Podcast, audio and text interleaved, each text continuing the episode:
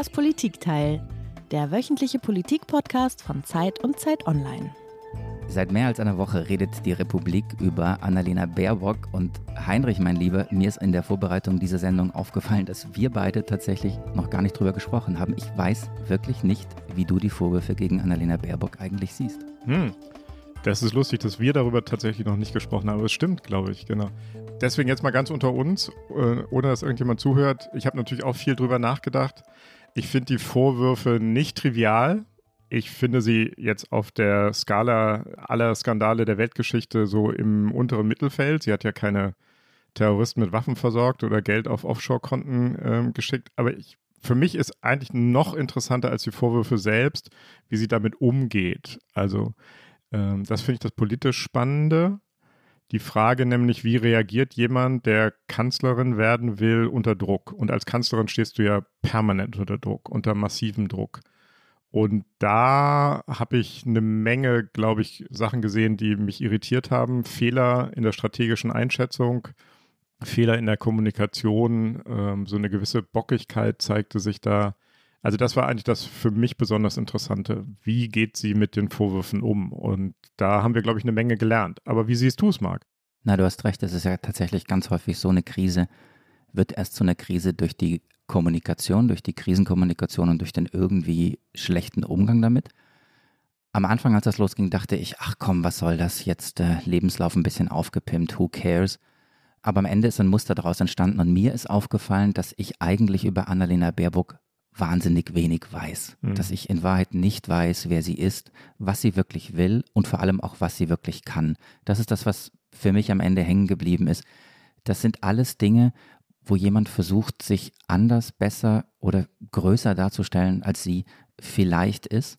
Und womöglich steht dahinter eben dann doch das große Thema, ähm, ist das Amt zu groß für die Kandidatin oder ist die Kandidatin noch gar nicht bereit für das Amt? Das ist das politische Thema und ich glaube, darüber werden wir heute sprechen, oder? Darüber werden wir auf jeden Fall sprechen, über die Vorwürfe selbst und wie viel Substanz darin steckt, über den Umgang von Annalena Baerbock mit den Vorwürfen über sie selbst. Wer ist sie? Ich glaube, diese Frage stellen sich jetzt viele äh, nochmal auf den zweiten, dritten oder vierten Blick.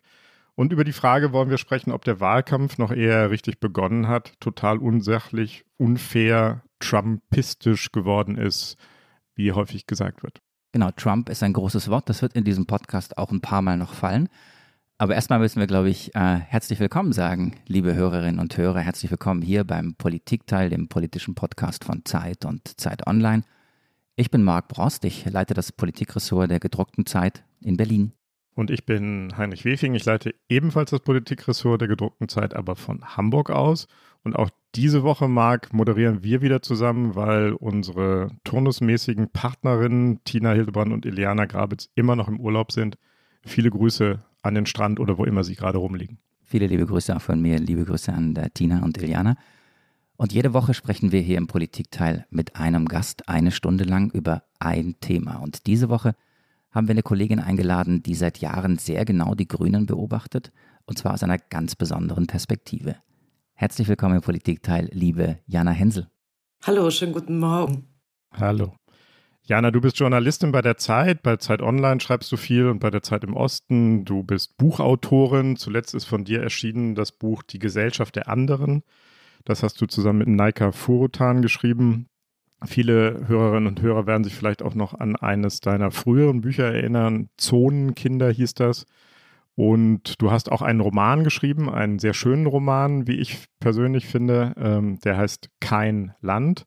Und jetzt freuen wir uns sehr, dass du bei uns bist, liebe Jana, zugeschaltet aus dem Tessin, wo du Urlaub machst, aber trotzdem mit uns sprichst. Und wie alle Gäste hast auch du ein Geräusch mitgebracht.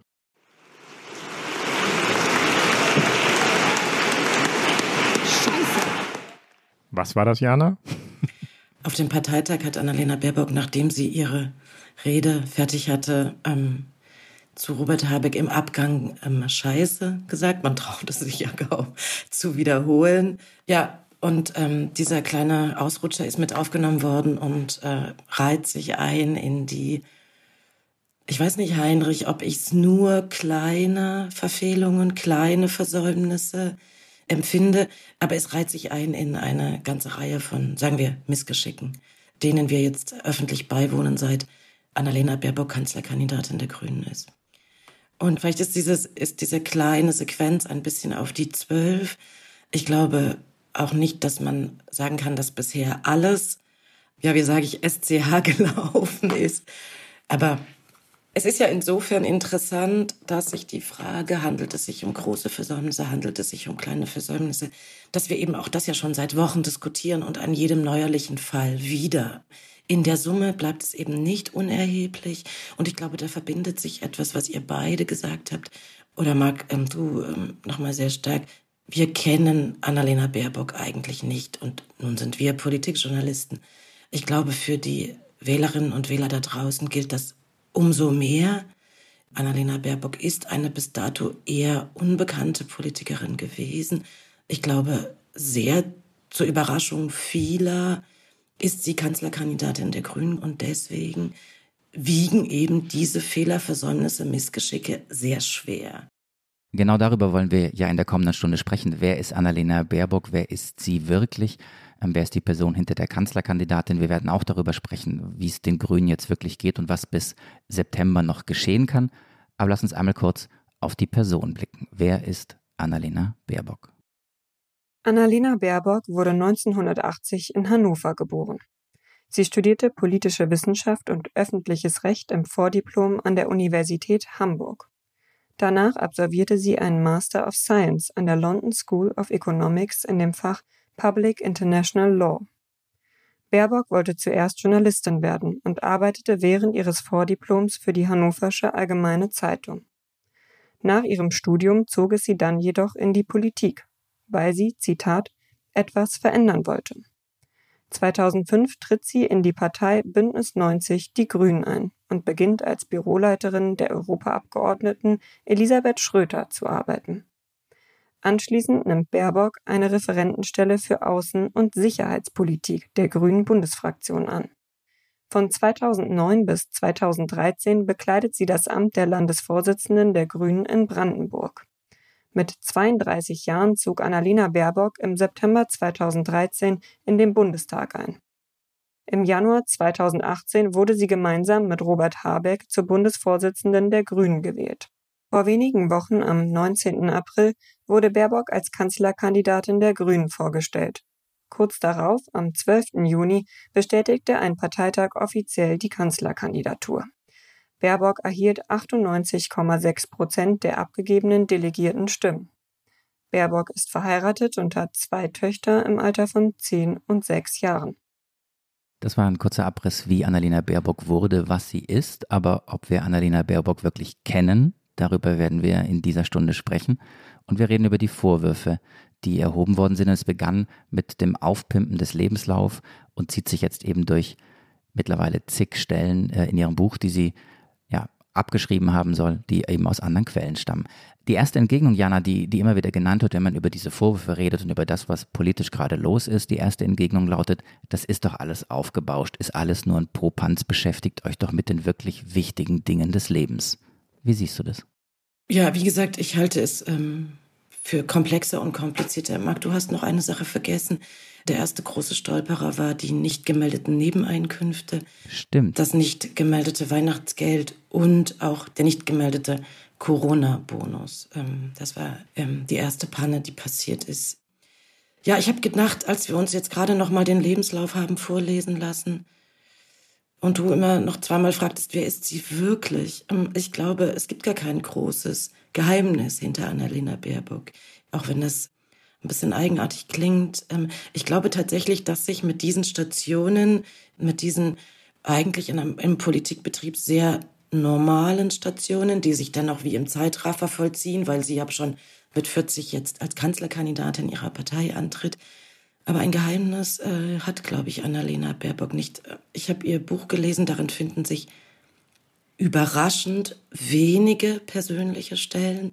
Ich glaube, im Entstehungsprozess des Buches gab es durchaus mehr autobiografische Passagen. Ich glaube auch, dass der Ghostwriter, der sogenannte Ghostwriter Michael Ebmeier, genau darüber mit ihr sprechen wollte, genau gesehen hat, dass Annalena Baerbock zu unbekannt ist und sie gerne auch stärker persönlich vorgestellt hätte. Ähm, davon ist nicht viel übrig geblieben. Und aus den wenigen Passagen, mag. Auch darin finden wir nicht sehr viel mehr Interessantes über Annalena Baerbock. Das ist ja total spannend. Weißt du mehr darüber? Weißt du, dass der Ghostwriter es persönlicher haben wollte und sie dann eine Scheu hatte? Was weißt du darüber? Michael Ebmeier ähm, ist ein sehr erfahrener Autor, ist ein sehr, äh, sehr genauer äh, äh sozusagen Wortarbeiter. Ich kenne das Buch, was er über Heiko Maas geschrieben hat vor einigen Jahren, ein ähm, überraschend lesbares, mit vielen biografischen Details ähm, angereichertes Buch, beinahe mit literarischen Zügen. Ich denke mir, dass er ganz ähnliches auch mit dem Baerbock-Buch, mit dem Baerbock vorhatte. Und ich denke, dass die langen Gespräche, die beide ja in der Vorbereitung zu dem Buch geführt haben wollen, eben in diese Richtung gingen.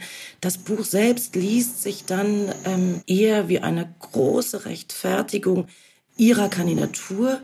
Es liest sich wie ein lange aus Baukastenprinzip zusammengesetzter politischer Vortrag, ja, der rechtfertigen soll, warum sie sich in diesem noch jungen Alter und mit diesen wenigen politischen Erfahrungen die Kanzlerkandidatur zutraut. Es gibt ein interessantes biografisches Detail. Sie spricht ähm, nicht viel, aber ein wenig über äh, die Großmutter mütterlicherseits, die als Putzfrau in einer Sparkasse gearbeitet hat. Aus deren Biografie man ein bisschen ableiten kann, dass die matriarchale Seite der Familie von Annalena Baerbock lange unterschätzt wurde. Ich glaube, sie Sie, ähm, sie würde sagen, dass sowohl die Mutter als auch ihre Großmutter eben ein Leben geführt haben. Ein vielleicht typisches weibliches Leben unter ihren Fähigkeiten. Und man kann mutmaßen, dass sie auf keinen Fall ähm, dieses Leben dieser beiden Frauen wiederholen will, unterschätzt zu werden, zu wenig aus ihrem Leben zu machen. Das lässt sich ein bisschen, ein bisschen hineinorakeln in das wenige, was wir kennen. Lass uns kurz nochmal bei dem Buch bleiben, Jana, weil das ist total spannend, denn ähm, weil du jetzt offensichtlich da die Details auch kennst und sie so wenig persönlich preisgeben wollte. Da gibt es ja zwei Erklärungen dafür. Die eine ist, sie möchte einfach nichts Persönliches sagen. Das wäre die Merkel-Variante. Die zweite Erklärung ist, sie möchte nichts falsch machen. Ich denke, beides hängt miteinander zusammen. Man muss sich ja tatsächlich auch fragen, wie kam es zu all diesen abgeschriebenen Stellen. Marc, ich weiß nicht, was ich darauf antworten soll. Jana, du hast jetzt so in Andeutung über den Entstehungsprozess des Buches geschrieben, was Ebmeier, der Ghostwriter, wollte, wie es jetzt geworden ist. Wissen wir, was dazwischen passiert ist? Weißt du es? Also, wie viel davon hat sie dann tatsächlich selbst geschrieben? Annalena Baerbock ähm, oder gab es noch andere Zuarbeiter? Weißt du genaueres über den Entstehungsprozess des Buches? Also das, was ich weiß, ähm, man kann, ich glaube, man kann sich den Entstehungsprozess folgendermaßen vorstellen. Tatsächlich ist Annalena Baerbock schon seit längerem gefragt worden von Literaturagenten, ob sie ein Buch schreiben möchte. Ähm, sie hat das immer von sich gewiesen und dann zum Ende des Jahres, äh, ich glaube so im, im Herbst, dann doch zugesagt. Die Arbeiten zwischen ihr und Michael Ebmeier fallen tatsächlich in die letzten Monate des vergangenen Jahres. Man will sich zwischen Weihnachten und Neujahr zu Gesprächen getroffen haben. Und ich glaube, wenn man Ebmeier fragen würde, wie er sich selbst beschreiben würde, dann allenfalls als Geburtshelfer. Ähm, er hat, glaube ich, versucht, aus ihr eben biografische ähm, Informationen rauszubekommen. Auch tatsächlich noch einmal stärker zu hinterfragen, warum ist sie Politikerin geworden? Was sind ihre Motivationen? Wie lässt sich das mit ihrer persönlichen Biografie verbinden? Dann hat er, glaube ich, daraus ähm, Texte erstellt. Und wenn man das Buch jetzt genau anschaut und das mit älteren Texten von Ebmeier vergleicht, muss man zu dem Schluss kommen, dass davon nicht viel übrig geblieben ist. Sie wird am Ende, ähm, sie wird im Prozess übernommen haben. Es hat, glaube ich, sehr viele Zuarbeiterinnen gegeben. Ähm, man muss aber davon ausgehen, und das kann man sehen, wenn man sich die Sprache des Buches anschaut, die Endversion stammt aus ihrer Hand. Mhm. Jetzt lass uns mal anhören, wie sie sich selbst auf die Vorwürfe gegen das Buch und alle anderen vorherigen Vorwürfe verteidigt und verteidigt hat. Als Parteivorsitzende erhalte ich kein Gehalt, äh, aber Weihnachtsgeld, das ich auch immer voll versteuert habe. Bedauerlicherweise habe ich damals äh, nicht auf dem Schirm gehabt, dass ich dieses Weihnachtsgeld auch der Bundestagsverwaltung hätte melden müssen. Darüber ärgere ich mich, glaube ich, am meisten selbst, weil das ein Fehler war. Und als mir das aufgefallen ist, habe ich es unverzüglich nachgemeldet. Ich wollte alles andere als mich größer machen, als ich bin, sondern sehr kompakt darstellen, welche Verbindung es auch zu Institutionen gibt. Und das war offensichtlich sehr schlampig. Ich habe da offensichtlich einen Fehler gemacht und das tut mir sehr, sehr leid, weil es ja eigentlich in diesen Momenten um große andere Fragen gerade äh, in unserem Land geht. In der Situation, wie gesagt, habe ich deutlich gemacht, da wo man Fehler macht, muss man äh, auch zu stehen. Also da merkt man, bei den Vorwürfen zum Lebenslauf und zu den nicht gemeldeten Einkünften hat Baerbock am Anfang noch selbstkritisch reagiert, hat sich entschuldigt, sagt, sie habe sich selbst am meisten geärgert, tierisch geärgert. Jetzt reagiert sie anders. Jetzt hat sie umgeschaltet, offensichtlich wird offensiver, aggressiver, hat einen Anwalt eingeschaltet. Du hast, Jana, am 30. Juni einen äh, Tweet geschrieben, der ist uns aufgefallen, da hast du geschrieben, oh Mann, die Grünen verteidigen sich gerade echt um Kopf und Kragen. Was genau meintest du damit? Ja, eben genau diese erkennbare Umschlag in aggressive, mit, also mitunter tatsächlich aggressive Gegenwehr. Also nachdem diese Plagiatsvorwürfe bekannt wurden. Man muss ja auch sagen, interessanterweise waren es ja zu Beginn tatsächlich eher wenige. Tatsächlich reden wir, glaube ich, von fast 50 höchst verschiedenen Stellen, die zusammen kopiert worden sind. Ähm, die Grünen haben ähm, auf diese ersten Vorwürfe sehr überzogen mit dem Vorwurf einer Rufmordkampagne reagiert. Das war eine Strategie, die direkt aus der Parteizentrale, aus der Bundesgeschäftsstelle kam. Also es hatte nicht irgendjemand erhoben, sondern es kam äh, ähm, von ihrem Sprecher Andreas Kappler und Michael Kellner, der Bundesgeschäftsführer, hat es unterstützt. Es schien also die offizielle Linie zu sein. Und das ließ doch aufhorchen, weil es eben eine Strategie war, eine Kommunikation, ein Stil, den die Grünen doch vorgaben, abgelegt zu haben. Der Kollege Pausch schrieb, man sei jetzt wieder im Schützengraben. Ich glaube, die Idee von Annalena Baerbocks und Robert Habecks gemeinsamer Zeit als Parteivorsitzender war, die Partei aus dem Schützengraben zu holen, sie zu einer breiten linksliberalen Bündniskraft der Mitte zu machen, ja, und im Prinzip endlich sozusagen so eine durch und durch sympathische Partei zu werden. Das, äh, dieses Image ist man ja binnen 36 Stunden, glaube ich, losgeworden. So die Vorwürfe des Rufmods und auch das Engagement des Medienanwalts Christian Scherz war relativ am Anfang der ganzen Geschichte. Mittlerweile sind ja noch weitere Vorwürfe und eben vor allem weitere abgeschriebene Stellen im Buch dazugekommen. Wird denn mittlerweile in der Grünen Parteizentrale oder in der erweiterten Spitze der Grünen anders über diese Affäre gedacht? Oder heißt es immer noch, es sei Rufmord? Und wir sehen, dass sie gestern ähm, der Süddeutschen Zeitung ähm, ein Interview gegeben zu haben scheint oder zumindest äh, ein paar Sätze zur Verfügung stellte, in denen sie diese Fehler jetzt einräumt.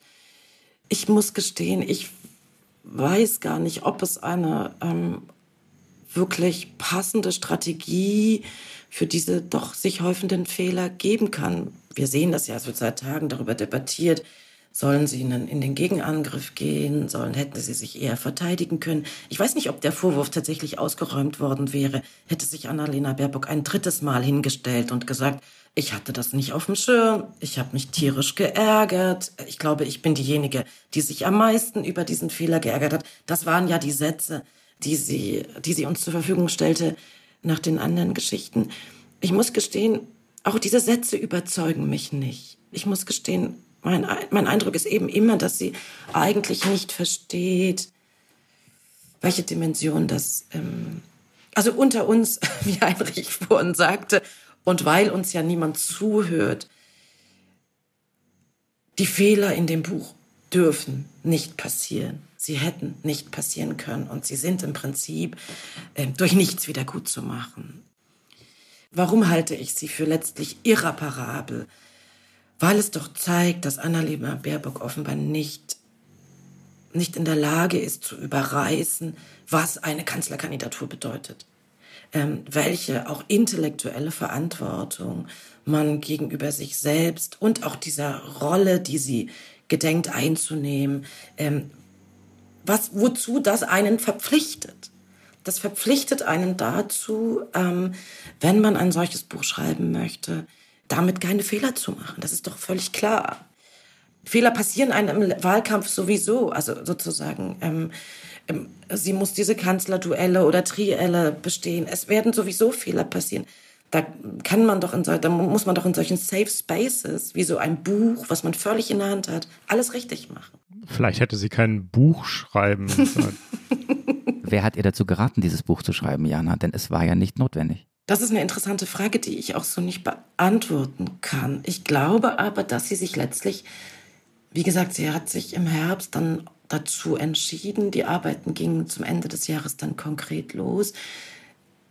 Ich glaube, dass sie zum damaligen Zeitpunkt eben schon relativ sicher davon ausging, dass sie kandidieren würde und dass sie deswegen glaubte, ein solches Buch vorlegen zu müssen, zumal im Januar ja dann schon ähm, das Buch von ähm, Robert Habeck erschien. Ich habe mir die Verkaufszahlen mal angeschaut, auch das ist interessant. Das Buch von Annalena Baerbock hat sich in den ersten drei Wochen eher mau verkauft, schon vor den Plagiatsvorwürfen. Nach den Plagiatsvorwürfen ist es noch einmal zurückgegangen. Sie hat jetzt in den ersten drei Wochen rund 5500 Stück verkauft. Habecks Buch hat sich im gleichen Zeitraum, also in den ersten drei Wochen, mehr als doppelt so viel verkauft. Also man sieht, auch da gibt es innere Konkurrenzbewegungen. Ja, ich glaube, wir können davon ausgehen, dass die Tatsache, dass sie dieses Buch geschrieben hat, dass sie dann eben gegen Ende des Jahres beschloss, diese Kanzlerkandidatur antreten zu wollen. Vielleicht war das ja überhaupt schon der Fehler. Also vielleicht war der erste Fehler, aber darüber sprechen wir nachher noch, überhaupt sowas wie eine Kanzlerkandidatur sich anzumaßen bei den Grünen generell. Dann ist der zweite Fehler aber womöglich, dieses Buch schreiben zu wollen. Frau Merkel hat in ihrer ganzen Zeit in der Politik nie ein Buch geschrieben. Vielleicht muss man ja auch nicht unbedingt Bücher schreiben.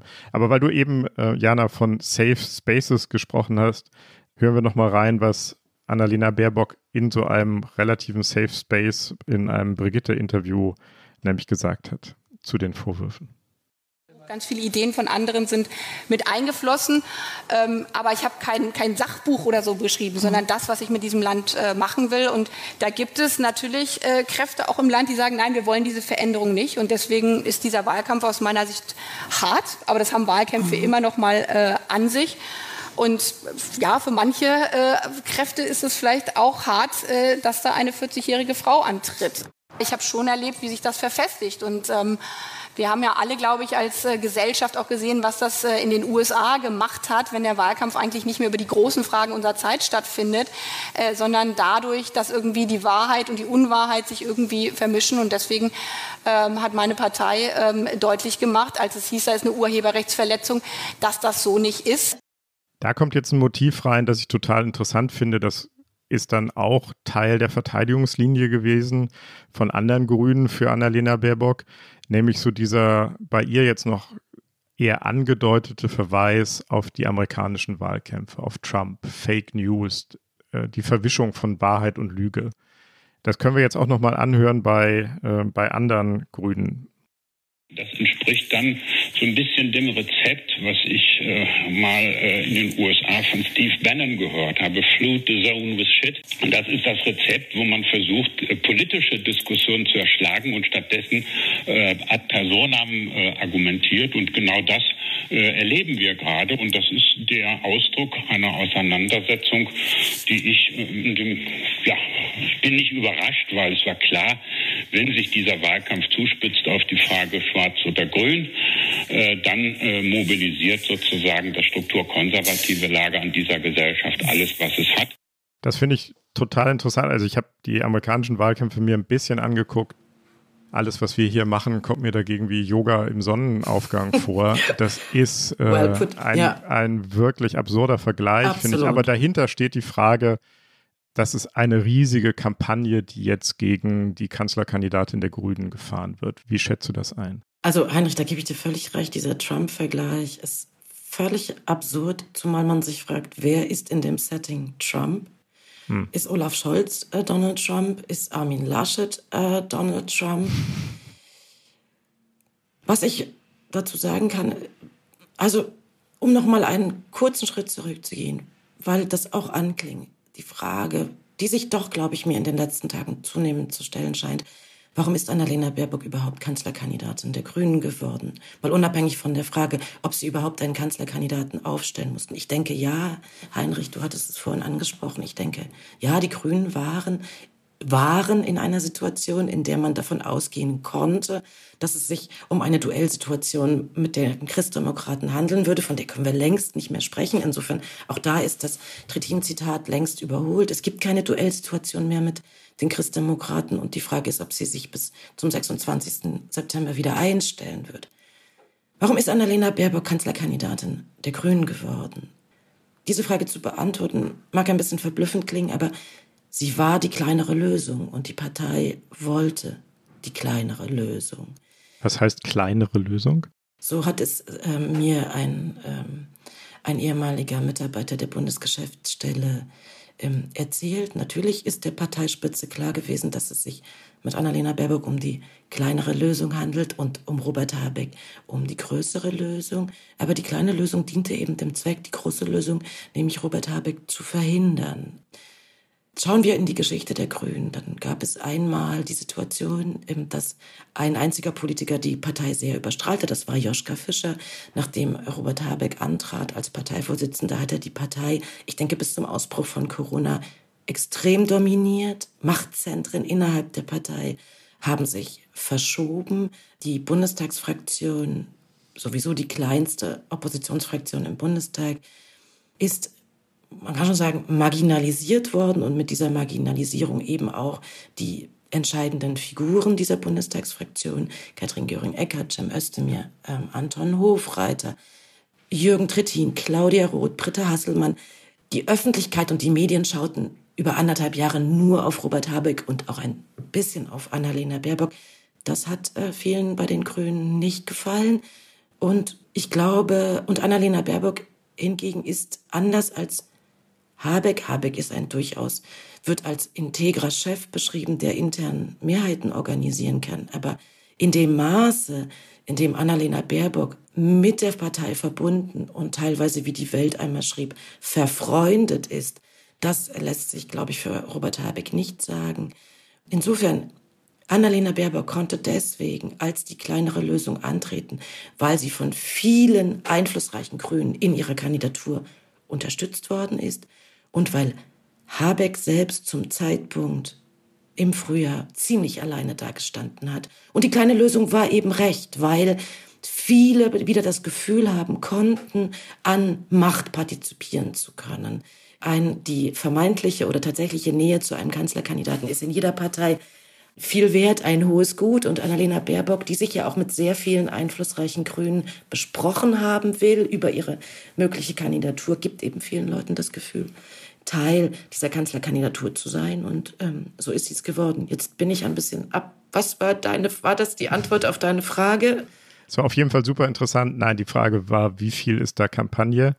Daran schließt sich ja gleich noch eine andere Frage an. Ach so, genau. Und was ich noch sagen wollte, wie viel ist davon Kampagne? Was man auch sagen kann, deswegen dieser kleine Rundumschlag kurz. Man hatte gehofft oder man hat darauf gesetzt in der Bundesgeschäftsstelle, dass wohl wissend, dass Baerbock die kleinere Lösung von beiden Kandidaten ist. Man hat auf einen Solidarisierungseffekt der Öffentlichkeit gesetzt. Man wusste, dass sie sich mit ihrer Regier mangelnden Regierungserfahrung, mit ihrer, mit, mit ihrer Jugendlichkeit, dass sie sich da in diesen, dass sie sich deswegen Vorwürfen aussetzen würde, aber man hoffte auf einen gesellschaftlichen Solidarisierungseffekt. Was man sozusagen unterschätzt hat, war, dass sich eben Pannen ereignen würden, die diesen Solidarisierungseffekt, von dem ich glaube, dass er durchaus eingetreten wäre, diesen Solidarisierungseffekt eben ausbleiben lässt. Ähm, also man, man hat sozusagen die Schwächen gesehen, aber man hat gehofft, die Deutschen würden sie vielleicht auch gerade wegen dieser charmanten Schwächen ähm, ins Kanzleramt wählen. Werbung Prime-Mitglieder hören das Politikteil bei Amazon Music ohne Werbung. Lade noch heute die Amazon Music App herunter.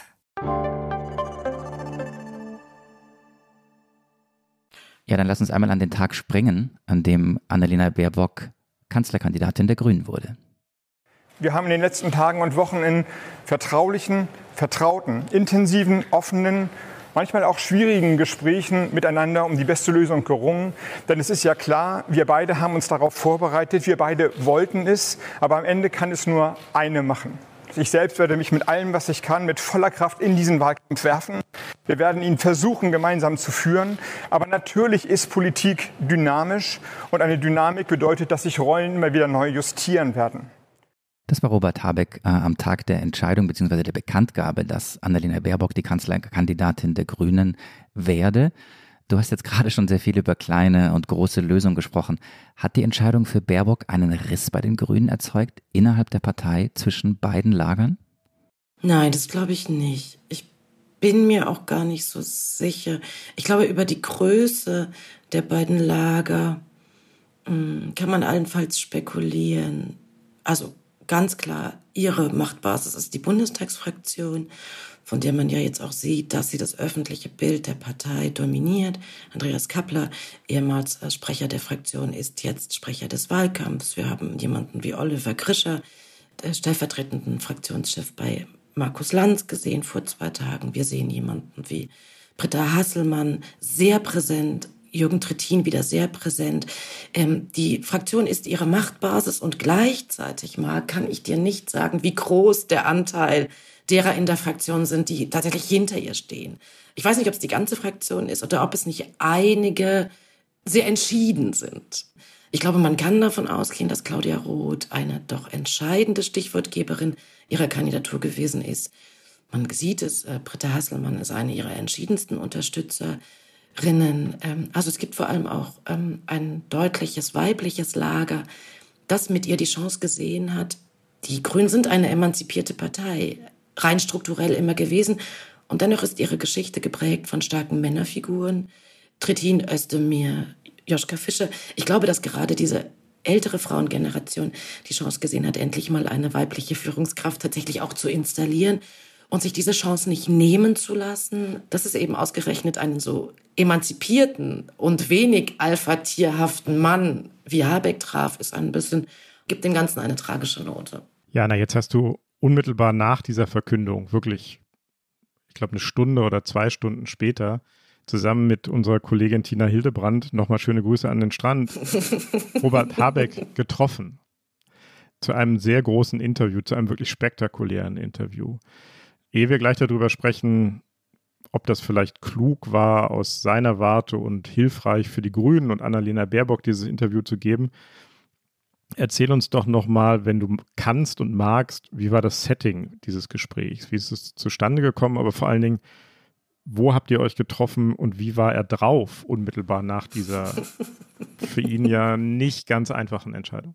Das ist lustig, ne? Dass man, also Heinrich, was soll ich dir sagen, wie er drauf war? Wie wärst du drauf gewesen, wenn du seit zwei Jahren von der Öffentlichkeit permanent gefragt wirst, ob du dir zutraust, Kanzler zu werden, wenn es schon anderthalb Jahre zurückliegt, dass du als beliebtester Politiker selbst an Angela Merkel vorbeigezogen bist, wenn du zehn Jahre älter bist als deine Kollegin. Ja, für das alles fehlt mir die Fantasie, mir also das auszumalen. Deswegen sag's mir, wie war er drauf? Wie war er drauf? Ich will mich da auch nicht reindenken, weißt du? Was soll ich sagen? Ich würde sagen, er war so ziemlich am Ende. Hm. Wo habt ihr ihn getroffen? Ich hab dir, du erinnerst dich, Heinrich, ich habe dir dieses Foto geschickt, dieses ähm, ganz schöne Foto. Wir haben uns gegenüber der Bundesgeschäftsstelle in solchen angemieteten Räumen getroffen, weil die Bundesgeschäftsstelle im Moment saniert wird. Heinrich, ich habe dir ein Foto geschickt. Ich kann mich erinnern, aber unsere Hörerinnen und Hörer wissen es noch nicht. Wir sind nicht ganz unter uns. Erzähl noch mal, was da drauf zu sehen war. Er kann es auch nicht zeigen, das Foto in diesem Augenblick. Genau, das und Marc Problem. hat es auch nicht vor Augen. Das sind ja Nachteile von Podcasts. Beschreib es nochmal, bitte. Genau, ähm, ich, also ich stehe vor diesem Gebäude und äh, Tina Hildebrand, die Kollegin, läuft auf die Eingangstür zu und oben im ersten Stock am geöffneten Fenster schaut Robert Habeck mit äh, sozusagen auf den Kopf gestützten Händen. Euch entgegen. Uns entgegen und ich rufe äh, nach oben, hallo Herr Habeck, wie lange ähm, sitzen Sie denn da schon? Und er sagt, ich glaube, eine Stunde. Also die Brutalität von Politik wird ein an so einem Tag ähm, bewusst. Tatsächlich richteten sich an jenem 19. April, dem Tag der Verkündung, alle Augen auf Annalena Baerbock. Und ich glaube, das Interview mit uns, nun gut, er wollte auch keine anderen Interviews geben, war der einzige Termin für ihn an diesem Tag. Und da gerät man doch auch ganz physisch ins Off. Das ist, ich glaube, das sind harte Stunden, das sind bittere Stunden. Ich bin mir gar nicht sicher, ob man ähm, die tatsächlich verstehen kann. Und man muss sagen, ähm, äh, man muss sagen, man kann, deswegen kann man auch sagen, Hut ab. Ähm, er, er steht zu seiner Rolle als Mann hinter ihr. Er hat sie, äh, zumindest in den ersten beiden Skandalen, stets verteidigt. Also ich habe nicht das Gefühl, dass ähm, er hinter den Kulissen sozusagen an ihrem Stuhl sägt.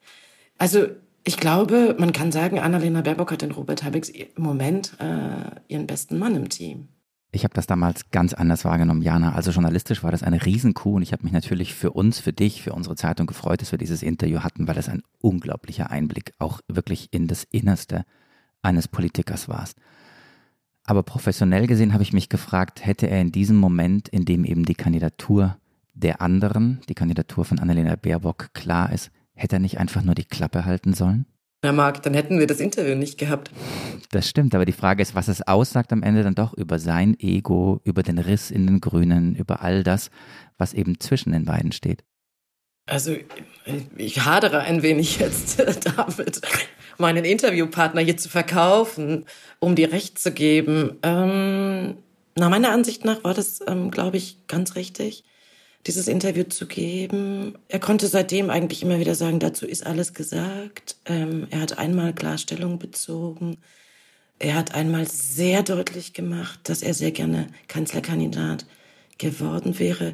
Natürlich konnte auch er nicht wissen, dass ähm, sich eine solche Pannenserie an ihre Kandidatur anschließen würde. Marc, was hätte er tun sollen? Die Medien hätten ihn, glaube ich, ewig gelöchert. Ja, hm, hm, hm. Es wäre ihm dann doch ein Halbsatz entrutscht. Aber ich weiß natürlich, was du sagen willst. Es fallen in diesem Interview für ein Politiker-Interview überaus deutliche Sätze. Es war der schmerzhafteste Tag meiner politischen Karriere. Es war eine persönliche Niederlage. Ist das Eitelkeit von Robert Habeck, solche Sätze zu sagen? Ja, ein Stück weit. Es entspricht aber, glaube ich, auch seiner persönlichen Auffassung von Politiker sein. Das ist auch ein Grund, weswegen er doch, glaube ich, in Teilen sehr stark polarisiert. Habeck versucht, ich glaube auch anders als Baerbock, und vielleicht, ja, für Habeck ist es wichtig, Mensch zu bleiben im Politikbetrieb. Wir können das als naiv geißeln, aber das ist nun mal sein Ansatz er fühlt sich in Anzügen nicht wohl. Er hat diese Anzüge getragen, als es darauf hinauslief, wer von beiden kandidieren wird. Man hat ihm angesehen, dass er eigentlich lieber in seinen mitunter sehr ausgewaschenen ähm, Hemden dasteht. Also mit allen Formalien ähm, tut, sich, tut er sich, glaube ich, tatsächlich schwer. Und weil er sich mit diesen Formalien so schwer tut, ist er eben auch nicht Kanzlerkandidat seiner Partei geworden. Das muss man auch klar sagen. Ihn interessieren dann diese internen Machtkämpfe zu wenig. Er hat zu wenig versucht, die einflussreichen Funktionäre seiner Partei hinter sich zu versammeln. Ich glaube, da ist Baerbock wesentlich strategischer ähm, vorgegangen. Ähm, ja. Jana, weil du das jetzt gerade noch mal so nett gesagt hast, du willst deinen Interviewpartner nicht verkaufen. Das, äh, das war ja auch nicht unsere Absicht. Das solltest du gar nicht tun, um Gottes Willen. Aber lass uns vielleicht auch deswegen und überhaupt, weil es eben auch schon nochmal anklang, nochmal eine andere Frage stellen. Wir haben es vorhin andiskutiert, nochmal die Frage, überhaupt diese Idee, dass die Grünen im Ernst einen Kanzlerkandidaten aufstellen. Du hast eben gesagt, sie mussten das tun, weil es mal so einen Moment lang so aussah, als seien sie äh, pari pari mit der Union. Ich habe daran immer meine Zweifel gehabt. Ich halte das jetzt erst recht im Nachhinein für eine Anmaßung, für einen Marketing-Coup. Der schien im ersten Moment wahnsinnig gut zu laufen und fällt ihnen jetzt komplett auf die Füße. Und wenn ich jetzt höre, dass der eine der beiden, der dafür in Betracht kam, äh, auch psychologisch ungeheure Schwierigkeiten hatte, sich in die Anzüge des Kanzlerkandidaten hineinzufriemeln. Nochmal, war das nicht eigentlich der Urfehler, hinzugehen und zu sagen, hey, wir sind jetzt so stark, wir haben auch einen Kanzlerkandidaten, im Nachhinein erinnert es mich ein bisschen an das Projekt 18 von Westerwelle. Die totale Anmaßung, Hybris und wir wissen, was auf Hybris folgt. Der Vergleich mit, äh, mit dem Projekt 18 von Guido Westerwelle setzt mich natürlich ziemlich schachmatt. Ich glaube, ich möchte dagegenhalten und sagen, tatsächlich glaube ich, ist diese, fällt Ihnen diese Kandidatur jetzt schwerer, als man dachte. Und ich glaube auch, als, sie, als die Grünen das selber eingeschätzt haben. Ähm, wir sehen ja aber dennoch, Heinrich, dass die SPD davon nicht profitieren kann. Das bedeutet sozusagen hm. für die Zukunft, dass wir eigentlich nur der CDU äh, eine Kanzlerkandidatur zutrauen. Good point, ja. Yeah. Das heißt sozusagen, die, diese Parteienlandschaft ist eben derart in Bewegung. Und ich würde das eher so beschreiben, dass die Grünen mit ihrer ersten Kanzlerkandidatur, und ich glaube auch, wenn Habeck übernehmen würde, eher baden gehen, aber dass sie deswegen sich erst in den Stand versetzen, es in vier Jahren wieder probieren zu können. Man wird dann eben einmal alles falsch gemacht haben, aber gelernt haben. Ich glaube, es ist wirklich, also das kann man, glaube ich, bei allem Zynismus, bei, bei, um sozusagen allen Zynismus mal wegzulassen. Ich glaube, die Lernkurve der Grünen ist im Moment extrem hoch. Hm. Und sie können, sie werden eines Tages von all den Fehlern, die sie im Moment machen, glaube ich, profitieren. Hinzu auch der Frage, natürlich ist der Auswahlprozess dass sich die beiden Kandidaten alleine ins Benehmen setzen mussten. Auch, an dieser, auch dieser Prozess muss überdacht werden. Der ist schiefgegangen. Ich glaube, bis heute sind von den beiden Gesprächen, die die, von den Gesprächen, die die beiden geführt haben wollen, ist kein Detail an die Öffentlichkeit gedrungen. Bis heute. Das äh, spricht einerseits für die Geschlossenheit in der Partei.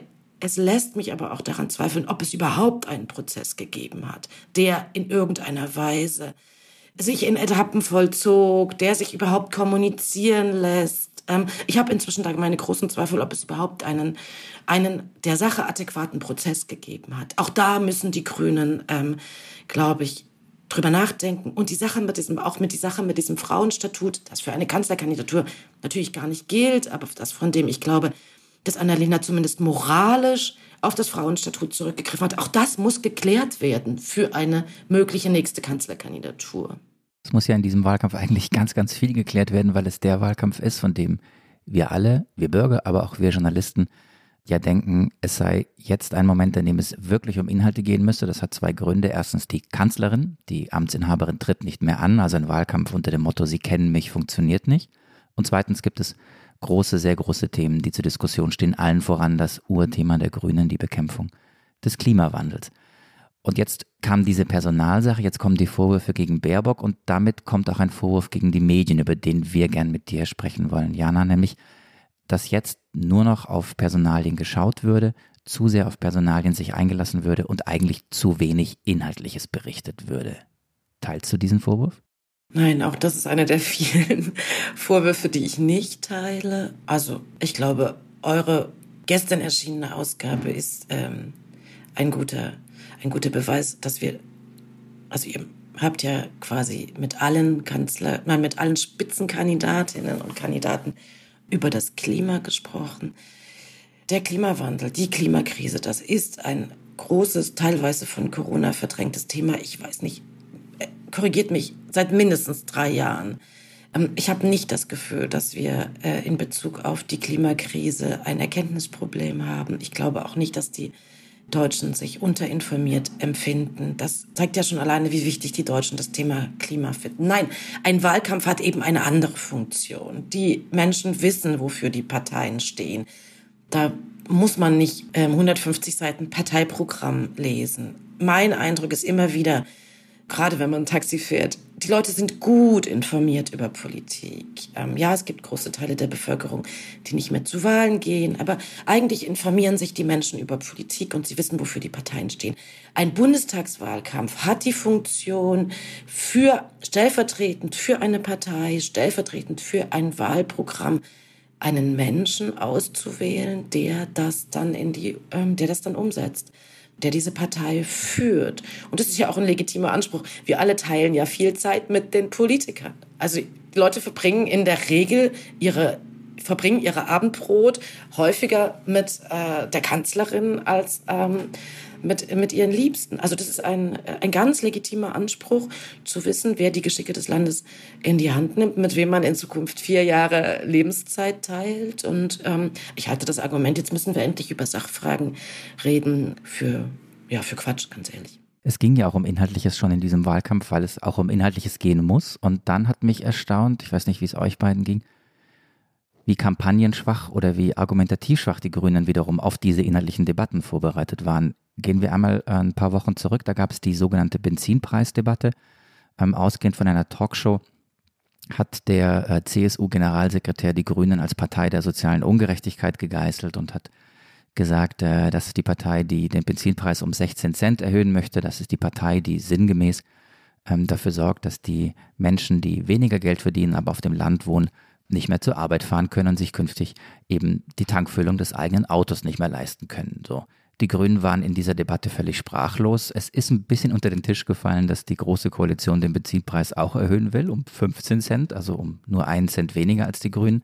Und es ist auch unter den Tisch gefallen, dass die Grünen eine äh, wie auch immer geartete Gegenfinanzierung für diese Benzinpreiserhöhung haben würde ich mich als grüner Kampagnenmanager, der ich nicht bin, in den Kopf einmal des CSU-Generalsekretärs hineinversetzen, dann wäre ich wahrscheinlich drauf gekommen, dass irgendwann im Wahlkampf dieses Argument fällt oder versucht wird, ähm, die Partei der Grünen als Partei der sozialen Ungerechtigkeit zu geißeln. Als es dann passierte, waren die Grünen sprachlos, unvorbereitet, konnten damit überhaupt nicht umgehen. Was sagt das über die inhaltliche Kampagnenfähigkeit der Partei aus? Ja, das ist ein interessanter Punkt, Marc. Das hat man vergessen vor all dem Weihnachtsgeld und Plagiatsvorwürfen. Ne? Wir erinnern uns, sie ist, Annalena Baerbock ist in diese Benzinpreisdebatte in der Woche vor der Wahl in Sachsen-Anhalt hineingestolpert. Ähm, vor zwei Tagen kam die Meldung, dass die Grünen jetzt in Sachsen-Anhalt aus der Regierung geflogen sind. Hasselhoff macht eine sogenannte Deutschland-Koalition. Mmh. Auch das ist sehr komplex. Einerseits glaube ich, dass die Grünen tatsächlich angenommen haben, diese Art von Debatten würden ihnen nicht mehr schaden. Man hat angenommen, dass diese sozusagen ja ein bisschen 15 Jahre, scheinbar 15 Jahre zu spät kommenden Debatten, also dass natürlich die Bekämpfung des Klimawandels einhergeht mit höheren Benzinpreisen, weil man, also ich glaube, dass diese Art von Verbotsdebatten oder diese Art von äh, Habeck will uns Schnitzel verbieten Debatten, dass man tatsächlich dachte, dass diese Debatten einen nicht mehr schaden würden. Ähm, dass man sozusagen, man hielt die Deutschen für aufgeklärter und war dann überrascht, dass es doch so stark einschlagen würde. Aber auch da würde ich noch mal sagen, es ist auch eine Art der Frage, wie man es kommuniziert hat. Ne? Wir sehen eben auch, und das sind so, das sind so Intuitionen, das sind eher Emotionen, die lassen sich auch nicht. Also Baerbock, hat, Baerbock ist ja diese, diese, diese Benzinpreisdebatte von der Bildzeitung angehängt worden. Sie war am Sonntagabend in diesem ja doch bisschen zweifelhaften Format von unserem Kollegen Paul Ronsheimer, ähm, der da zu später Stunde wichtige Politiker empfängt.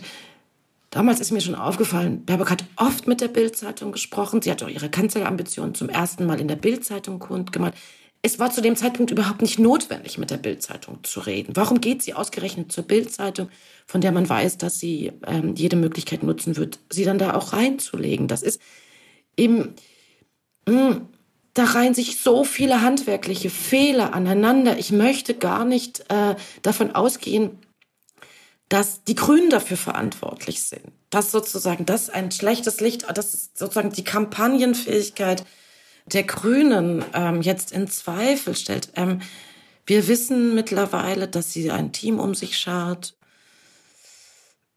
Ich bin mir gar nicht sicher, ob die Bundesgeschäftsstelle so stark ähm, schuld daran ist an all diesen doch sehr vielen handwerklichen Fehlern, die einem ja beim Zuhören, zu anschauen, auch so ein bisschen auf die Nerven gehen. Also ich bin mir gar nicht sicher, ob es äh, jetzt den, den Grünen insgesamt bescheinigt, nicht vorbereitet auf eine Kanzlerkandidatur zu sein. Auf die Nerven gehen und Dinge aneinander rein, Jana, ist eine super Überleitung zu unserer beliebten Rubrik Heinrich, oder? Du moderierst sie an, ich moderiere sie an. Wer? Komm. Ich mach's mal, ja? Ich zeig dir mal, wie man es ganz kurz macht. Die Flop 5, unsere berühmte Rubrik. Fünf Phrasen, die du nicht mehr hören kannst, Jana.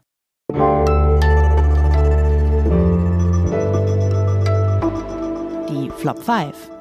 Du hast welche vorbereitet. Was ist das erste? Marc hat mich schon gestern darum gebeten. Also, ich weiß nicht, hab, habt ihr schon mal in eurem Leben einen IQ-Test gemacht?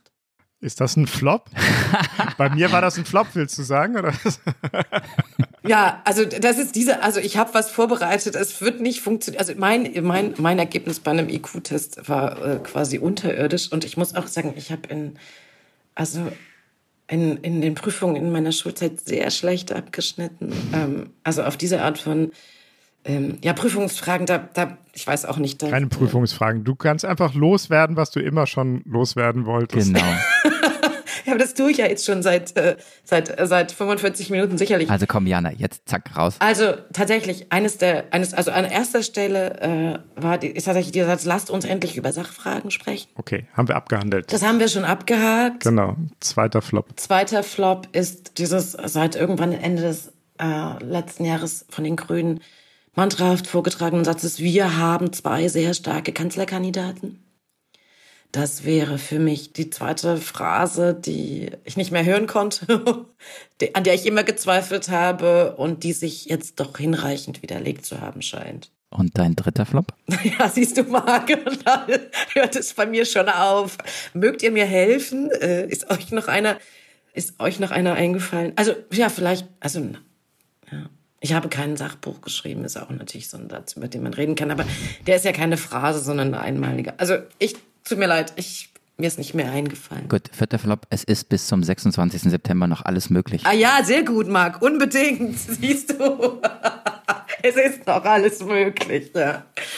So, Heinrich, komm. Ich muss auch noch einen Flop sagen? ja, natürlich. Oder dein IQ. Hat ja schon gesagt, beim IQ-Test bin ich auch, nee, ich habe noch nie einen gemacht, ehrlich gesagt. Ich finde halt eine wahnsinnige Phrase, die ich nicht mehr hören würde. Wir haben einen trumpistischen Wahlkampf, aber haben wir auch schon abgearbeitet. Deswegen gehen wir jetzt einfach in die Schlusskurve und fragen dich, Jana, wir gucken nochmal auf die Grünen und nach vorne, ganz egal, wie man bewertet, was in den letzten Tagen passiert ist, in den letzten Wochen. So etwas hat immer Auswirkungen auf eine Partei, auf die Spitze einer Partei.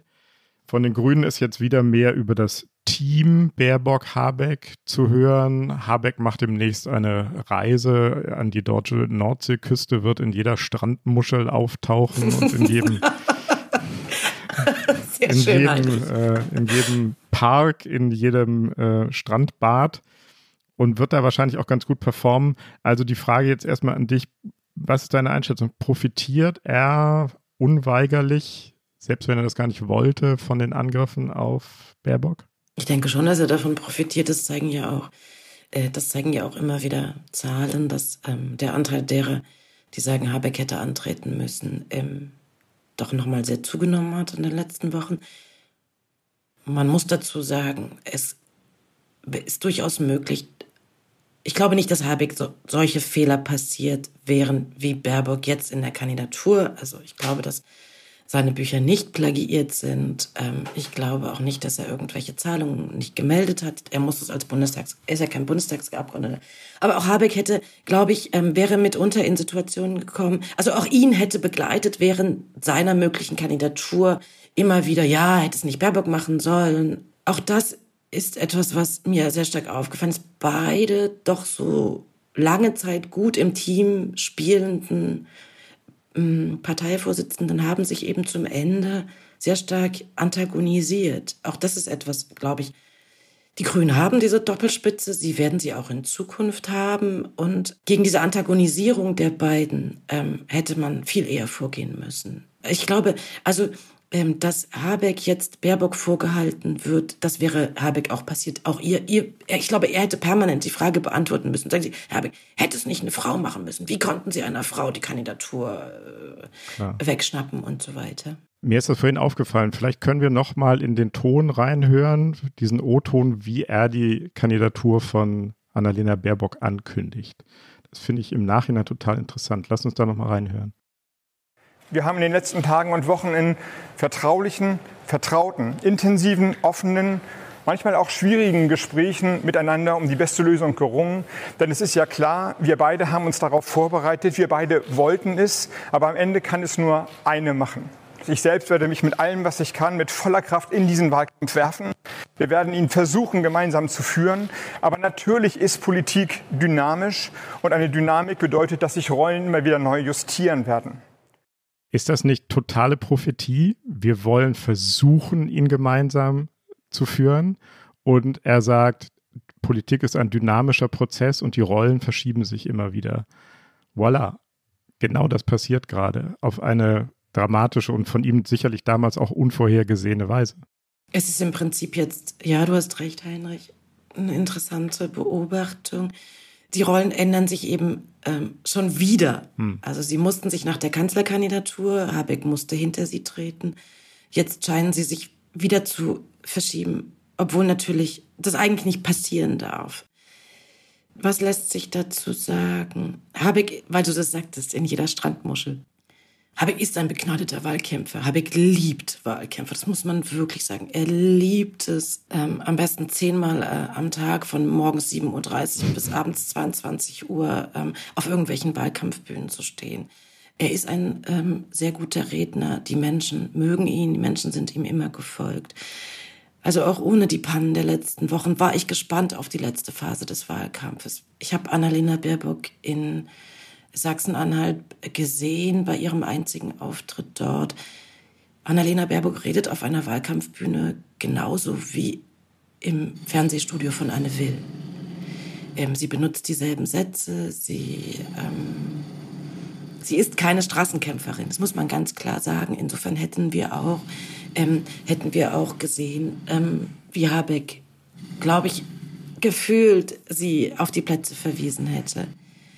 Also mit den, mit den Rollenverschiebungen. Ich muss noch eine Sache, möchte gerne noch eine Sache sagen, die mich verwundert hat in den letzten Tagen. Ja, wir sehen, ähm, dass Habeck plötzlich wieder ähm, ins Spiel gebracht wird. Ähm, es wird darüber spekuliert, könnte sie aufgeben, könnte man die Pferde wechseln, würde Habeck übernehmen. Ähm, ich halte das alles für möglich.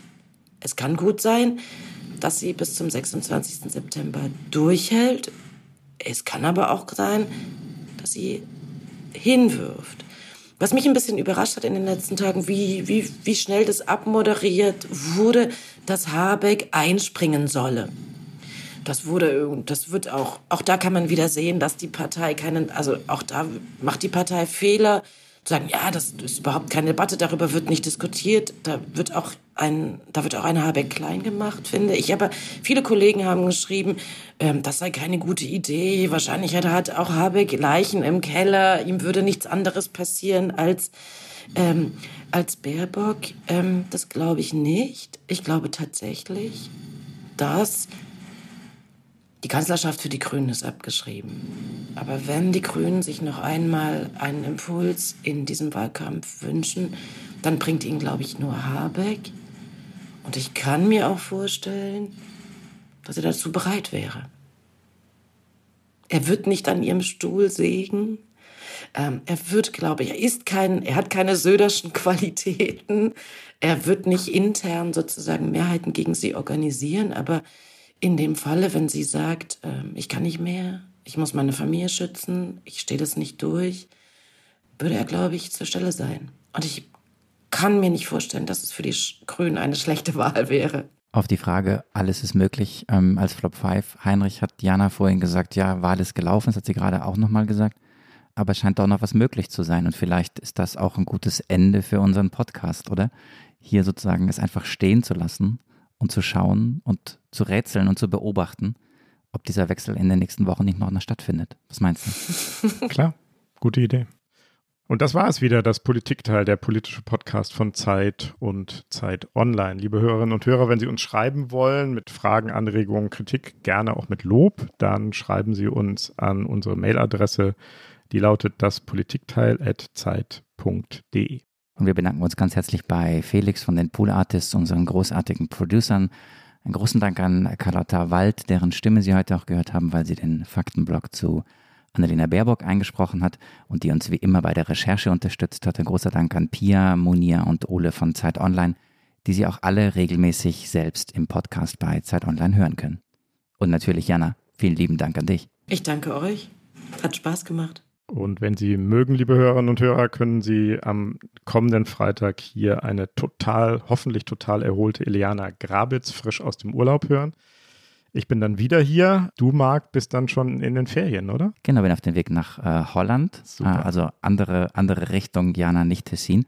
Und wer Lust hat, kann auf dem Weg in den Urlaub oder im Urlaub oder auch zu Hause in Berlin, Hamburg oder sonst wo in Deutschland einen der vielen Zeit-Podcasts hören. Allen voran natürlich den Nachrichtenpodcast, was jetzt zweimal täglich äh, oder auch Zeitverbrechen oder den Feuilleton-Podcast, die sogenannte Gegenwart. Und ja, Felix hält hier gerade schon die Tasse in die Kamera. Heinrich, die Tasse. Die Tasse. Jana, ich weiß nicht, ob du es weißt, aber du bekommst eine Zeit-Podcast Politikteil-Tasse. Wie jeder, der hier zu Gast ist. Wow. Auch Toll. du bekommst sie. Sehr schön. Wir schicken sie dir ins Tessin oder wohin auch immer du magst. Bitte schickt sie mir nicht in den Tessin. Nein. Aber auch Sie, liebe Hörer und Hörer, können sich diese äh, Zeit Politikteil-Tasse organisieren und Marc weiß am allerbesten wo. Ähm, shop.spreadshirt.de slash Zeit-Podcast. Wow. Super. Weiß mit Danke. blauem Rand. Weiß mit blauem Rand. Formschön, hilfreich, attraktiv, in the know. Alles klar. Jana, tschüssle. Ich danke euch. Tschüss. Ciao. Ciao. Tschüss. Ciao, ciao.